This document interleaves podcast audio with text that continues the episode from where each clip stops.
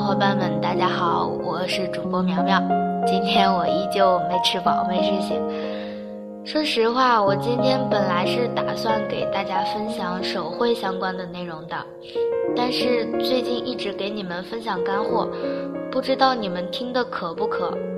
我可能觉得干货真的是有点太干了，我竟然把自己给噎着了。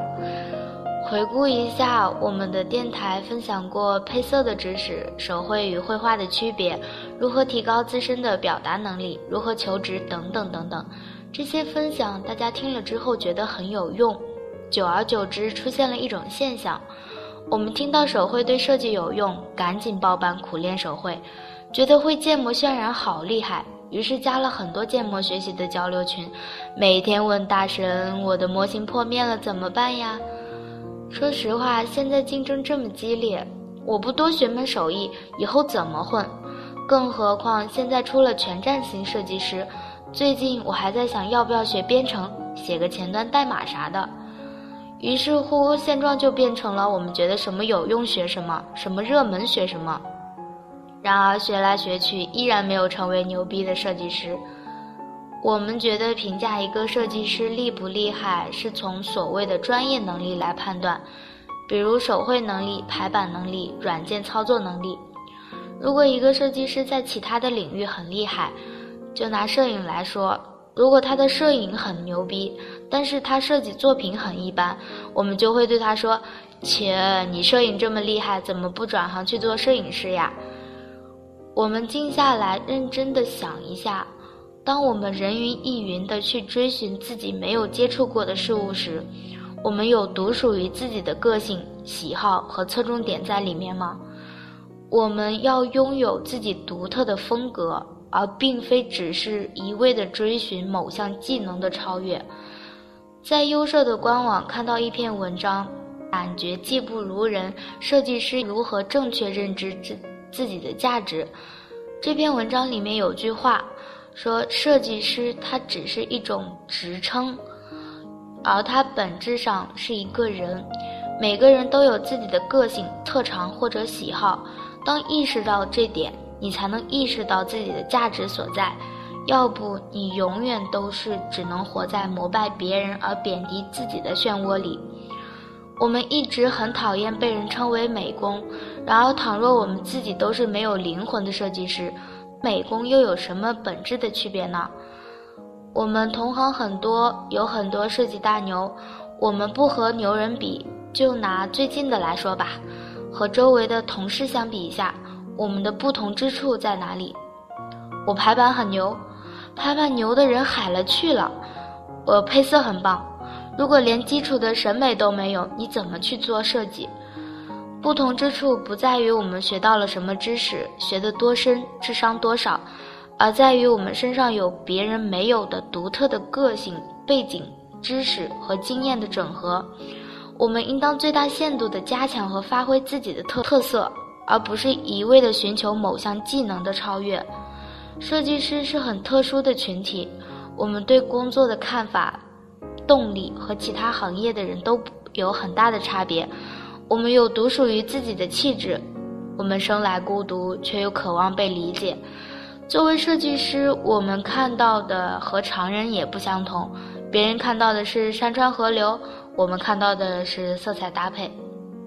我们的孤独似乎是与生俱来的，但是具有这种孤独感的同时，我们也渴望被理解。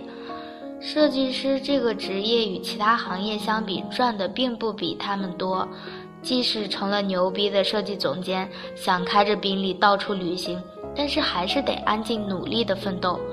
这个期待已久的诗和远方，背后是 N 年已久的加班熬夜。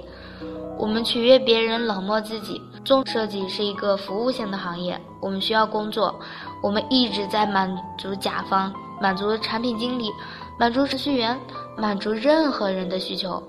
改到最后，自己这个亲妈都不认识了。一直说设计师是夜猫子，我们并不是自愿熬夜的呀。我们为了满足需求，一直在改改改改改，改着改着就到了深夜。我们一直是以损耗自己身体为代价，而不停地满足别人的。我们思维跳跃，富有创意，与一个程序员和设计师对话，完全是两个不同的感受。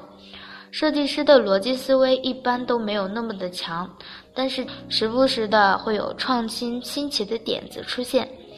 当然，如果没有创意的话，设计也就无从谈起了。凡事都有两面性，这些气质是我们的优点，同时也成为我们的缺点。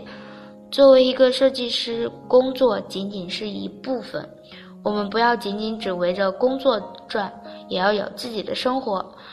然而，很多设计师的生活大多都是一片荒芜的。了解我的人应该都知道，我喜欢跑步。基本上呢是每天慢跑一小时，跑了差不多快七年了。跑步对我来说有用吗？对我来说出方案有用吗？当然有啊！你都不知道有多少鬼点子是我在跑步的时候冒出来的。设计来源于生活这句话不是没有道理的。如果生活一团糟，你又怎么会有心情去做设计呢？生活中你所经历的每一件事情都是有用的，不要因为你觉得它没有用而放弃一件事物。乔布斯在旁听自己课时，也从未想到他们会被运用到日后的产品中去，不是吗？还是优设官网喜欢的那句话：不要局限于于自己是一个设计师，要意识到自己是一个人，你有自己的生活喜好。其实，身为一个人，在不同的阶段，我们都有自己的优点。